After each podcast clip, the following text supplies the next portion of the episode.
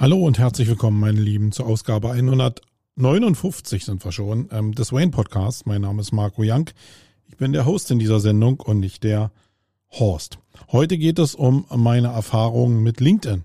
Ich probiere da ja seit Wochen, eigentlich schon seit Jahren, aber speziell seit einigen Wochen äh, meine Traktion dazu erhöhen, nachdem ich das Netzwerk so ein bisschen unterschätzt habe, gerade weil mich Leute immer so massiv vertrieblich angepinkt haben. Mm, dennoch habe ich meine Meinung da geändert und meine Erfahrungen und meine Learnings, äh, die will ich euch mal jetzt hier in diesem Podcast kurz zusammenfassen, nach dem Jingle. Wait.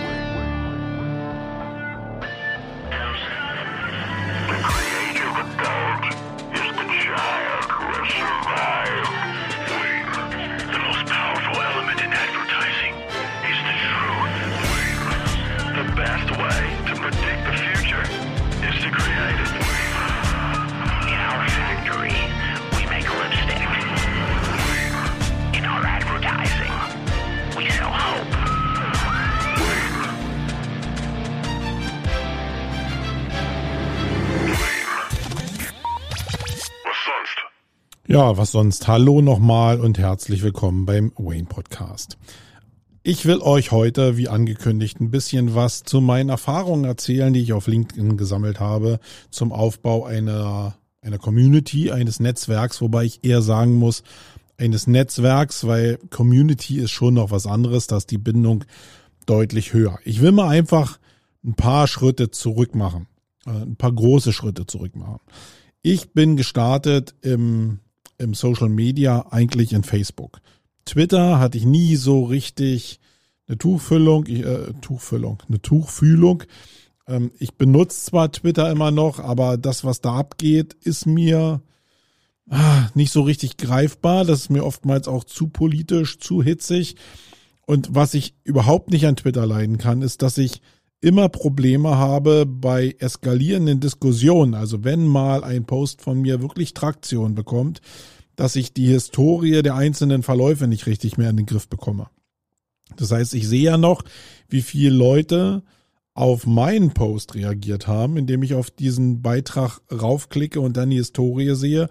Wenn aber Leute sich äh, auf Kommentare beziehen, die sie aber abgegeben haben auf Basis meines Posts, dann verliert sich die Spur so ein bisschen und das ist das, was ich an Twitter wirklich überhaupt nicht mag.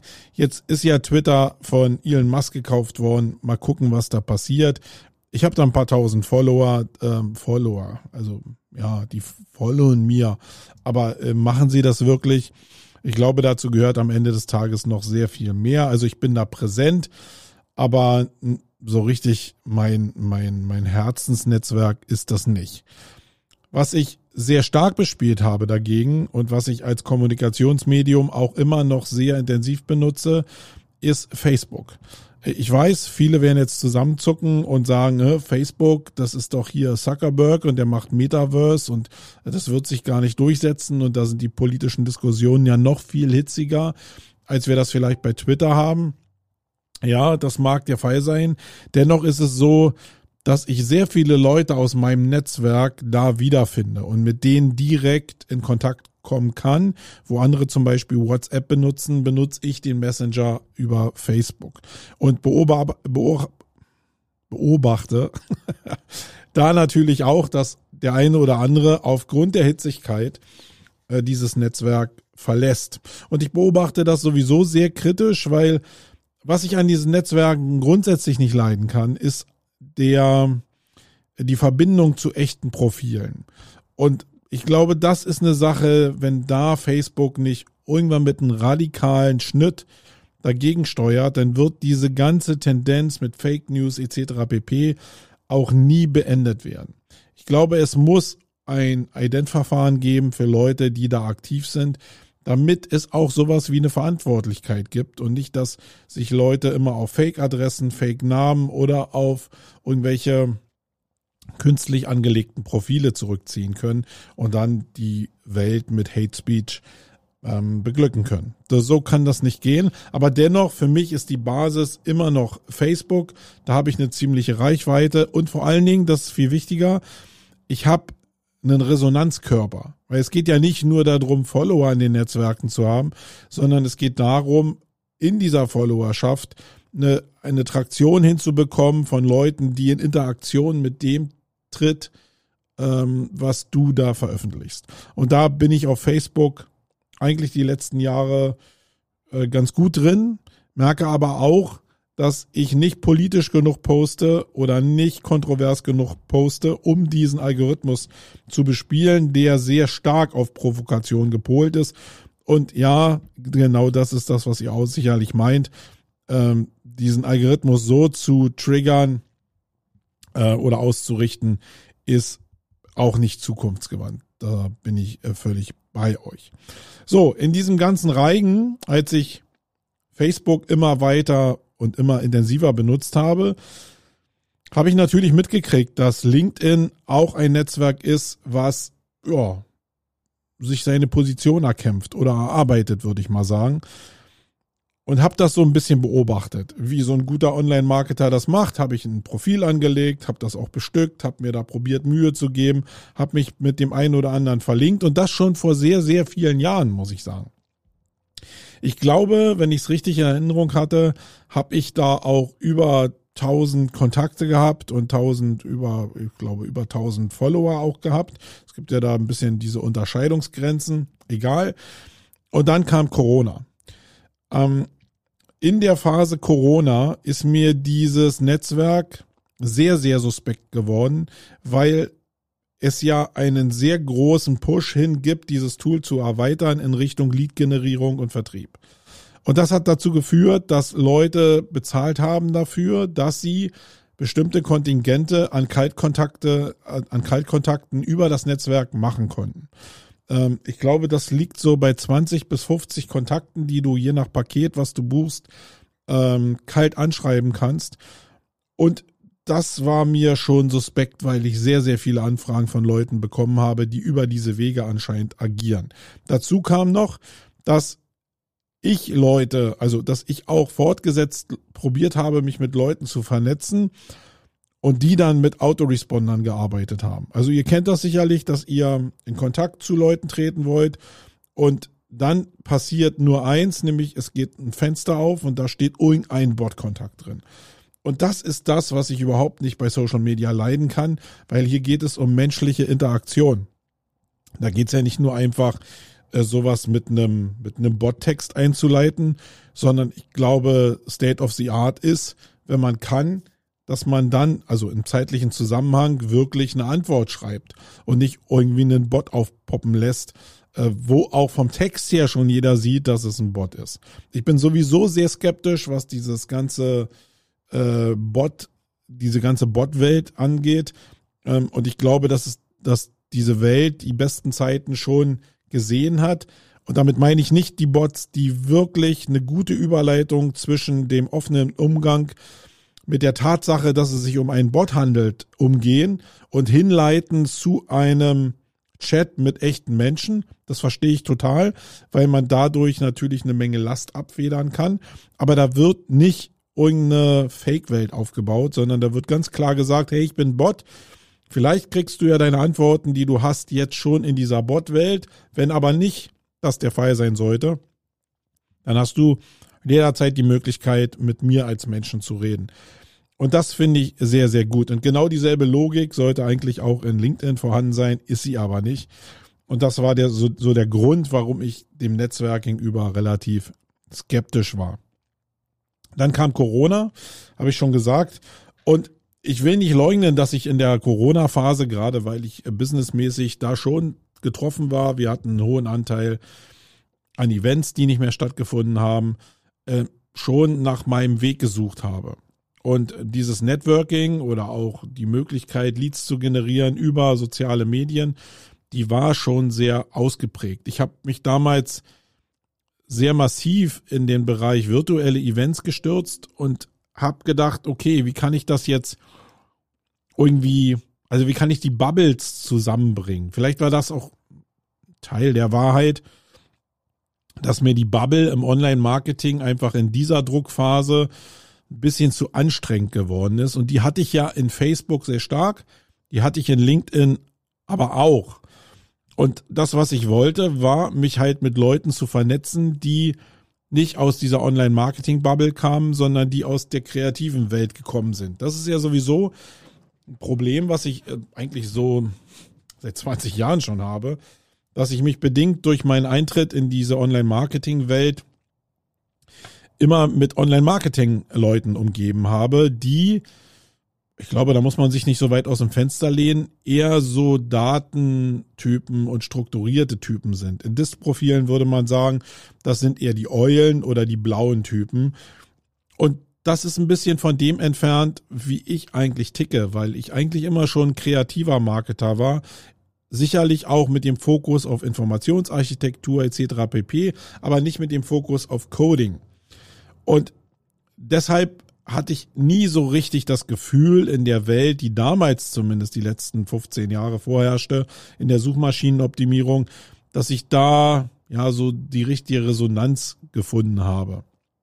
Das hat sich ein bisschen geändert, nachdem äh, oder mit dem mit dem Aufbäumen von Content Marketing, aber so richtig hatte ich nie das Gefühl, dass da jetzt auch die Welt der Kreativen sitzt sondern die sitzt noch ganz woanders.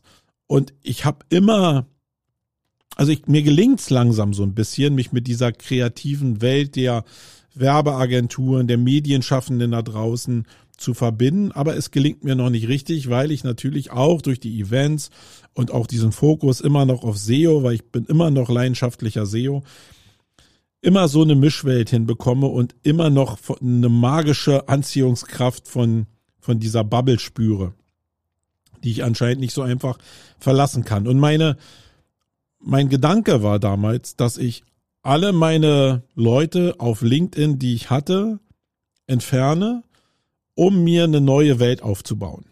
Ähm, sicherlich auch, weil ich dachte damals, dass zum Beispiel den Feed, den ich in LinkedIn habe, dass der immer noch sehr stark aus der Bubble gespielt wurde und nicht aus der Welt, mit der ich verbunden war, aber die dann nicht so viel gepostet hat. Zumindest hat der Algorithmus mir den Feed mit Zeug vollgeballert, was ich eigentlich nicht so richtig sehen wollte.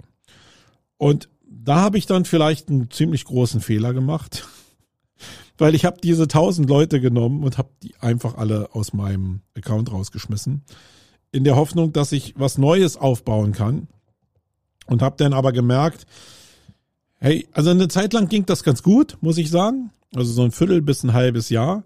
Und dann habe ich aber gemerkt, hey, verdammte Axt, nee, du kannst ja hier selbst tangieren, wem du folgst und wem du nicht folgst oder wem du eine höhere Aufmerksamkeit gibst, indem du die Kommentare likest, nicht likest, Kommentare schreibst. Und habe diesen Einfluss natürlich damals zumindest gar nicht so richtig gesehen, weil ich dieses LinkedIn relativ überflüssig, äh, oberflächlich, nicht überflüssig, sondern oberflächlich benutzt habe und habe dann gemerkt, hey, Marco, ey, du hättest deine ganzen Leute gar nicht rausschmeißen müssen, sondern du hättest einfach die nur so sortieren müssen für deinen Feed, dass das so passend, dass das für dich passend ist. Und das habe ich aber relativ spät erst gemerkt und ähm, ja, so habe ich angefangen, mir eine neue Welt, eine neue Bubble aufzubauen. Aber wie immer so im Leben ist das, wo die eine Tür zugeht, geht eine andere Tür wieder auf. Und ich habe das Gefühl, dass die Wertschätzung, die ich jetzt gegenüber LinkedIn habe, in Teilen genau daher kommt, weil ich diesen Schritt gegangen bin. Und so ist es doch so oft im Leben, dass du was machst, vielleicht auch aus einem Effekt heraus und dann das bereust und dann einen Ausweg suchst und der Ausweg, den du dann findest, der ist vielleicht besser als das, was du vorher gemacht hast. Er ist zumindest im Kontext vielleicht angepasster als das, was du vorher gemacht hast. Und genau so war es in dem Fall. Und die erste Berührung, die ich, glaube ich, 2020, Mitte des Jahres oder Ende des Jahres wieder hatte mit der alten Bubble, war über die Britta Behrens, die ich hier ganz herzlich grüße, die mittlerweile ja ein ziemlich steiler Zahn ist hier äh, in LinkedIn und sich da mega Mühe gegeben hat, sich extrem fokussiert hat und da eine echte Größe ist.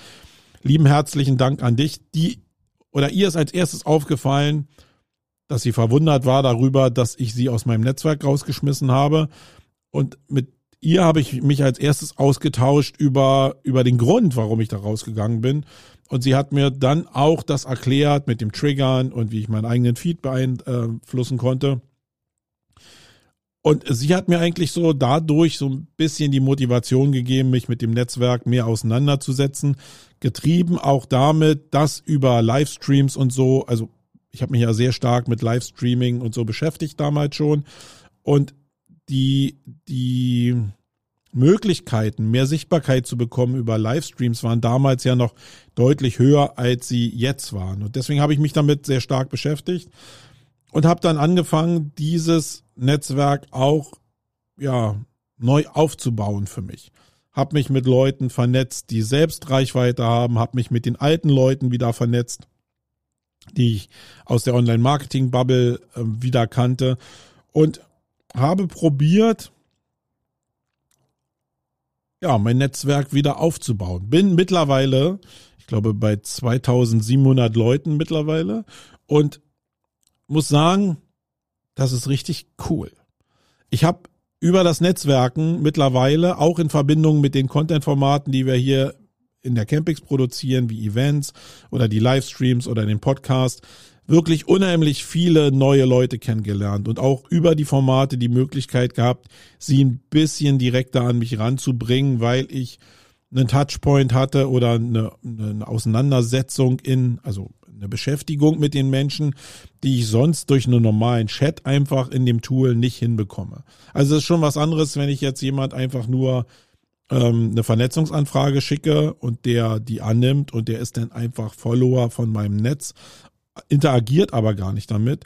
Oder ich hole gezielt Leute rein, weil ich die für spannend finde, in meine Denkwelt und in meine Formate und habe damit eine höhere Identifikation bis hin zu Bekanntschaften, zu Freundschaften, alles, was daraus äh, passieren kann. Und das ist eigentlich das, was die Macht von, von LinkedIn auszeichnet. Und ja, so gehe ich halt den ganzen Monat rum und probiere über zwei Wege neue Follower zu bekommen. Und das ist, glaube ich, der Schlüsselmoment. Und ich habe so das Gefühl, dass ich da auch noch nicht alles ausgereizt habe, was da so an Möglichkeiten da ist. Das heißt, neue Follower kann ich einerseits dadurch bekommen, indem ich Vernetzungsanfragen schicke. Ja, manchmal siehst du ja bei LinkedIn nur die Möglichkeit zu followen. Das ist aber nicht so also da folgst du nur denjenigen, aber du hast keine Möglichkeit, mit den Leuten direkt in Kontakt zu treten. Wenn du aber die drei Punkte rechts benutzt, dann siehst du noch die Möglichkeit, dich mit denjenigen zu vernetzen. Oder die Leute haben in ihrem Profil diese Funktion nicht benutzt, dann kannst du dich direkt über einen Button mit ihnen vernetzen. Das mache ich nicht willkürlich, sondern das mache ich mit Leuten, die irgendwie in meinen Themenwelten drin sind.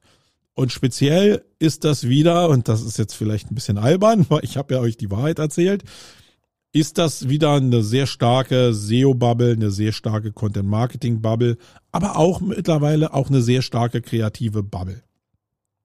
Und ich habe ja jetzt selbst die Möglichkeit zu gucken, wo brauche ich denn mehr Kontakte? Wo brauche ich denn mehr Interaktion? Wo brauche ich mehr Möglichkeiten, mich mit coolen Leuten auszutauschen und so probiere ich mein Netzwerk auch zu erweitern. Aktuell ist es also so, dass ich diese 100 Leute, die ich pro Woche zur Verfügung habe, das ist so ein Durchlaufposten, aber es soll so bei 100 Leuten liegen, dass ich die probiere maximal auszureizen. Ähm, das geht auch in der Regel, wenn ich mich erstmal daran gesetzt habe, relativ schnell, und dann kriegst du so einen Sperrbildschirm, wo LinkedIn dir sagt, hey, du hast dein Kontingent an möglichen Kontakten ausgereizt. Für diese Woche probier es dann später nochmal.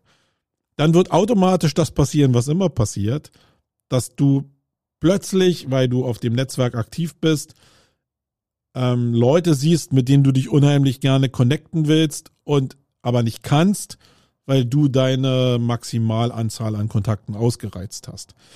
Das ist sehr, sehr ärgerlich und darüber ärgere ich mich in der letzten Zeit sehr, sehr massiv. Das liegt natürlich daran, dass ich dann sehr, sehr bullisch bin und man auch nicht sieht über einen Zähler. Das wäre nochmal sehr, sehr cool, wie bei den ähm, ähm, Seiten zum Beispiel, die man anlegt. Da kann man ja auch einladen und hat rechts oben in einem Fenster ein Kontingent von 100, glaube ich, auch in der Woche. Ist auch so ein Durchlaufposten. Ich weiß nicht genau, ob es eine Woche ist. Ich glaube aber eine Woche. Ähm, und da sehe ich aber, wie viel ich schon an Kontakten verbraucht habe. Das ist meines Wissens, zumindest weiß ich nicht, wo man das findet, nicht ersichtlich äh, für die Kontaktanfragen. Es ist auch nicht so, dass wenn ich Kontaktanfragen gestellt habe, die immer noch aus, als ausstehend äh, tituliert werden, also wo die Gegenseite noch nicht ähm, der Verbindung zugestimmt hat, dass wenn ich die wieder ähm, ausklinke aus meinem Netz, aus meinem Netzwerkanspruch, aus meiner Verbindung, aus meinem Verbindungsanspruch, dass ich dann die wieder gut geschrieben bekomme. Nee, also ich sehe es faktisch gar nicht, sondern mit, mit der Anfrage, mit der es zu viel ist, kriege ich diese Meldung, hey, nee, du hast dein Kontingent ausgeschöpft. Und ja, das ist eigentlich jede Woche bei mir der Fall. Dafür, dass es wöchentlich ist, finde ich, ist der Tonus aber ein bisschen komisch, weil ganz oft habe ich eigentlich nach zwei, drei Tagen, ich probiere das ja dann immer, irgendwie wieder ein Kontingent frei. Äh, da scheint es also irgendeine Logik zu geben, die ich noch nicht so richtig erfasst habe.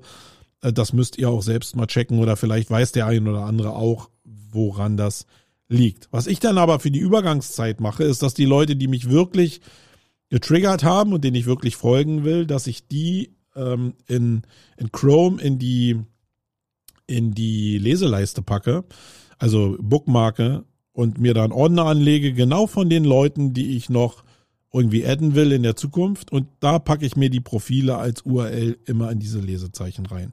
Also ich bookmarke mir faktisch diese Person und immer wenn ich wieder mein Kontingent aufgeladen habe oder es was freigegeben wurde, dann adde ich als erstes die Leute, die in diesem Ordner drin sind und lösche die dann auch wieder. Das ist so ein bisschen mein Kompensationsbereich für das, was ich, ähm, wie ich mich da vernetze. Der andere Punkt ist, wie ich mein Netzwerk ausbauen kann, ist ja nicht nur, indem ich diese Vernetzen-Funktion benutze, sondern auch, indem ich Sachen schreibe, wo der Algorithmus denkt, dass andere Leute das interessieren können und andere Leute, weil es sie interessiert, mit mir in Interaktion treten. Und wenn wir noch nicht verbunden waren und der Algorithmus die trotzdem ausliefert, die mit mir in Interaktion treten, entweder weil sie selbst eine Anfrage stellen oder weil sie meinem Profil einfach folgen in der Hoffnung natürlich, dass ich mehr von dem Zeug schreibe. Und da ist mir noch nicht ganz klar, welche Hebel ich am besten benutzen sollte. Ich nutze sehr stark, also eigentlich fange ich immer an zu schreiben in Facebook. Wie gesagt, ich nutze das Netzwerk immer noch. Schreibe da und ich glaube, da gibt's nicht so eine richtige Zeichenbegrenzung. Das heißt, ich schreibe da manchmal sehr, sehr lange Posts, die oftmals auch sehr, sehr gut funktionieren. Kopiere die dann und pack die nach ähm, LinkedIn rüber und stelle dann fest, dass es da eine Höchstgrenze an Zeichen gibt. Ich weiß gar nicht mehr, wo die liegt. Ähm, aber ich glaube, die Zahl, nee, da steht immer nur drunter, wie ich drüber liege, aber ich glaube, äh, ich weiß gar nicht, wie, wie viel Zeichen ich da schreiben kann. Und dann cutte ich das immer in der Hoffnung, dass das immer dann trotzdem noch einen Sinn ergibt und poste das dann mit einem entsprechenden Bild eben auch bei LinkedIn. Das hat in der Regel gerade diese langen Posts haben eine sehr, sehr gute Resonanz in dem Netzwerk für mehr Follower. Dann habe ich mal damit gespielt, das gleiche mit, also ohne Beschränkung hinzubekommen. Und dafür hat LinkedIn ja die Ausspielform von Artikeln. Und das ist ein bisschen eine Sache, da muss man sich, glaube ich, auch reintüfteln. Ich habe das eher so Copy-Paste gemacht und habe da aber gesehen, dass die Resonanz deutlichst geringer war. Und das kann jetzt daran gelegen haben, dass ich das noch nicht so richtig, also dieses Format noch nicht so richtig bespielt habe. Aber mein Gefühl sagte mir jetzt, nee, so richtig cool ist das nicht. Zumindest wenn ich jetzt den Aufwand gegenüberstelle zu, äh, ich knie mich jetzt so einen richtigen Artikel rein oder ich kopiere einfach Teile von dem Post, den ich auf Facebook benutzt habe und schiebe den da einfach rüber. Da bin ich noch ein bisschen am Tüfteln, am Ausprobieren. Aber hm, damit ähm, werde ich mich, glaube ich, nur beschäftigen, wenn mir irgendjemand sagt, dass das cool ist. Sonst werde ich mich auf die Posts beschränken und dann natürlich gucke ich ein bisschen da drauf, was meine Zielgruppe interessieren könnte. Und die Leute, die dann auf den Artikel äh, liken oder die auch antworten, die ich noch nicht in meinem Netzwerk habe, mit denen probiere ich mich natürlich zu verbinden. Und ja, die Britta hat mir damals gesagt, probier dich immer mit den Leuten zu verbinden und ein persönliches Gespräch einzuleiten, nicht auf Basis von einem vorgefertigten Text, den du an alle raushaust, sondern auf Basis von ein bisschen Recherche in dem Profil und dann auf bestimmte Punkte eingehen, um so einen ersten Touchpoint zu schaffen.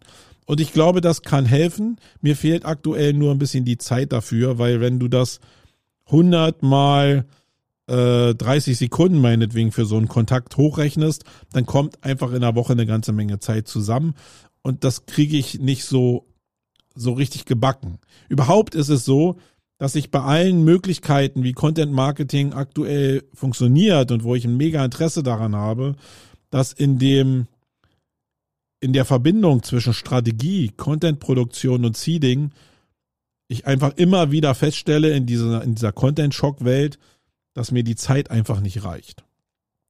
Und die einzige Lösung, die man da haben kann, ist ja, dass man das nicht alles selber macht. Es ist natürlich sehr, sehr cool, ein Grundverständnis zu haben für das, was man da macht. Aber eigentlich muss man die Teile teilen, ja, indem man die Strategie vielleicht noch selber macht, die Content-Produktion anstößt, dann aber machen lässt und auch im Seeding dann Fachleute hat, die äh, das seeden. Die Frage ist natürlich, aber wenn ich jetzt alleine daran sitze und einen Produktionsstrang ziemlich konsequent hinkriege, aber eben mit einer ziemlichen Last, ähm, dann ist das in sich relativ wirtschaftlich. Wenn ich jetzt drei Leute daran arbeiten lasse, dann glaube ich, wenn man das hochrechnet übers Jahr, Personalkosten, Toolkosten, Folgekosten, ähm, dass das nicht mehr so rentabel ist für sehr, sehr viele Geschäftsmodelle. Und das ist auch die Frage, die ich mir als Unternehmer ständig stelle. Wie kann man am besten jetzt aus dieser ganzen Content-Shock-Welt Abläufe und so Straßen, Produktstraßen bauen, die irgendwie passend sind, die ressourcenschonend sind, die effektiv aber auch sind und die eigentlich zum Ziel kommen, was jeder Unternehmer da draußen haben will, nämlich max, also maximale Wirtschaftlichkeit und Reichweite erzeugen mit minimalen Aufwand. Und das ist vielleicht albern, ja, das anzunehmen, ich glaube aber, dass die Wahrheit darin liegt, dass sich diese Art von Kommunikation dann eben nur Leute, Leute leisten können, die Produkte haben, die Margen erzeugen, um sich das leisten zu können. Ähm, das heißt, was ich schon mal gesagt habe, Marge ist ein Riesenfaktor. So, Strich drunter, das ist zurzeit der Stand, wo ich bin. Und ich merke bei LinkedIn, dass ich jetzt aber auch wieder so einem trojanischen Pferd aufgesattelt bin oder so einem Trugbild aufgesattelt bin. Nämlich, wo ich zu Anfang mich in meiner Bubble organisiert habe und probiert habe, mich zu vernetzen, bin ich jetzt dazu übergegangen, auch darauf zu gucken, wie stark die Leute denn vernetzt sind. Ja, also mich noch mit Leuten zu verbinden, die eben auch 1000 plus oder 10.000 plus Follower haben, um ja dann mehr in den Genuss dieser Reichweite zu kommen und mein Netzwerk dadurch ein bisschen aufzupuschen. Jetzt merke ich psychologisch aber ganz klar, dass dieses Schielen nach Reichweite eben auch dazu führt, dass man den Blick so ein bisschen verliert. Weil man bleibt immer doch noch in dieser Bubble drin. Und ganz ehrlich, wenn ich einfach mir angucke, wie unser hier in der Agentur, wie unser Kundenprofil aussieht, dann sind die meisten die hier Dienstleistungen von uns in Anspruch nehmen, überhaupt nicht in LinkedIn vertreten. Das heißt, eigentlich ist es ein Business-Netzwerk von Leuten, die sowieso in demselben Köcherschöpf äh, fischen, äh, den, den man selbst beackert. Und das kann ziemlich viel Aufwand sein für sehr, sehr wenig Resultat, weil man dann vielleicht irgendwann in den Punkt kommt, wo man sagt, hey, man kann mit 10.000 Followern, die man hat, schon eine Reichweite generieren, ja, aber innerhalb der Bubble. Das kann funktionieren, wenn ich ein entsprechendes Businessmodell dafür habe, kann auch funktionieren, weil ich dadurch natürlich wieder andere Leute kennenlerne. Die anderen Leute im Leben ist es ja immer so, ähm, Touchpoints zu anderen haben, dann gibt's Empfehlungsmarketing und dann pinkt irgendwie doch wieder was zurück. Kann sein. Aber nur darauf zu schielen, macht, glaube ich, auch gar keinen Sinn. Sondern man sollte dann eben auch vielleicht gucken, dass man sich mit Geschäftsführern vernetzt, die ja eigentlich in der Lage sind, die, die Angebote, die wir haben, zu konsumieren. Und ich glaube, dass in meiner Person das noch ein bisschen hybrid ist, weil wir durch die Eventwelt, die wir aufbauen, in bestimmten Bubble-Bereichen auch sehr stark Networking-lastig, dass das natürlich am Ende auch Kunden sind, weil die die Tickets kaufen und es dann schon wieder funktioniert. Wenn ich aber jetzt nur B2B-Geschäft hätte oder B2C-Geschäft hätte, dann glaube ich, ist, ist LinkedIn schon ein Bereich, wo es schwierig ist, sich darauf zu fokussieren. Und das zeigt ja eigentlich auch die Schwäche von den Bots. Denn wenn bestimmte Bots einfach aufpoppen oder ich kalt akquiriert werde über diese Sales-Programme, die LinkedIn dann anbietet und die Leute nicht mehr in der Lage sind zu sehen, dass ich eigentlich in demselben Bereich unterwegs bin wie sie selbst, dann macht das doch alles gar keinen Sinn. Denn das ist ja eigentlich ein Zeichen davon, dass die auch nur in dieser Bubble unterwegs sind und eigentlich glaube ich, findet die Welt, also ich, wir sitzen hier in einem Industriegebiet und das sind alles potenzielle Kunden, die hier um mich rum sind. Und jetzt könnte ich sicherlich, also, oder nehme ich zu großen Teilen an, dass die meisten nicht bei LinkedIn sind und trotzdem sind das äh, mögliche Kunden. Das heißt, ich gebe sehr viel Kraft in ein Netzwerk, wo, wo die Leute nicht drin sind. Also ich glaube, dass es sehr sinnvoll ist, vom Mindset her zu sagen, ja, ich bespiele das, aber sich auch immer wieder zu bestimmten Prozentanteilen sagt, ich muss aus dieser Bubble raus und dann Akquise irgendwie in dieser anderen Welt machen. Ähm, und das triggert ja wieder oder das ist entgegen dem, was die sozialen Netzwerke triggern, nämlich diese Form von Anerkennung, Wertschätzung, Respekt, Interaktion, Hierarchieaufbau, den man bauen kann. Ähm, das macht mehr Spaß, als jetzt rauszugehen und hier zu klingeln bei irgendwelchen Firmen, um denen die Dienstleistung anzubieten. Aber das ist knallharter Vertrieb. So funktioniert Vertrieb. Und ich glaube, das ist auch die, also in der Mischform die bessere Antwort, als sich nur auf LinkedIn zu konzentrieren. Ja, meine Lieben, das war's. Ich wollte euch mal einfach so einen Abriss geben, wie ich mit LinkedIn umgehe und werde euch in der Folgezeit sicherlich auch noch ein bisschen mit äh, mit Aktualisierungen verfolgen, ähm, weil es, glaube ich, noch wichtig ist zu verstehen, wie man das Gleiche jetzt nicht für sein persönliches Profil macht, sondern für seine Seiten, also für das Angebot, äh, was man im Netz präsent hat, für seine Firma meinetwegen macht. Oder wie man zum Beispiel Events bespielt, etc. pp. Und da ist noch nicht mit drin, und das nehme ich jetzt hier als Abschluss, Ads zu schalten über das LinkedIn-Netzwerk. Und da habe ich nur ein paar Schritte reingemacht und das ist eine Vollkatastrophe. Also wenn ich das mit anderen ne, Ad-Netzwerken vergleiche, ist, ist das genauso schlecht wie die Suchmaschine von Bing, muss ich sagen. Noch, noch, noch schlechter, glaube ich. Also ganz, ganz schlimm, aber ich muss auch da nochmal ein paar Anläufe nehmen, weil ich schon Leute sehe, von, die mich mit ihrer Werbung beglücken. Und äh, ich glaube, gerade weil es so dusselig da ist, ist es ganz cool, wenn man es in den Griff kriegt, um dann in dem ausgesiebten Markt, wo Leute sich so verhalten wie ich vielleicht, weil sie Abstand davon nehmen, weil es ihnen zu kompliziert ist, dass man dann ja einen ausgefilterten Markt bespielen kann, äh, zumindest auf dem Sektor der Wettbewerber.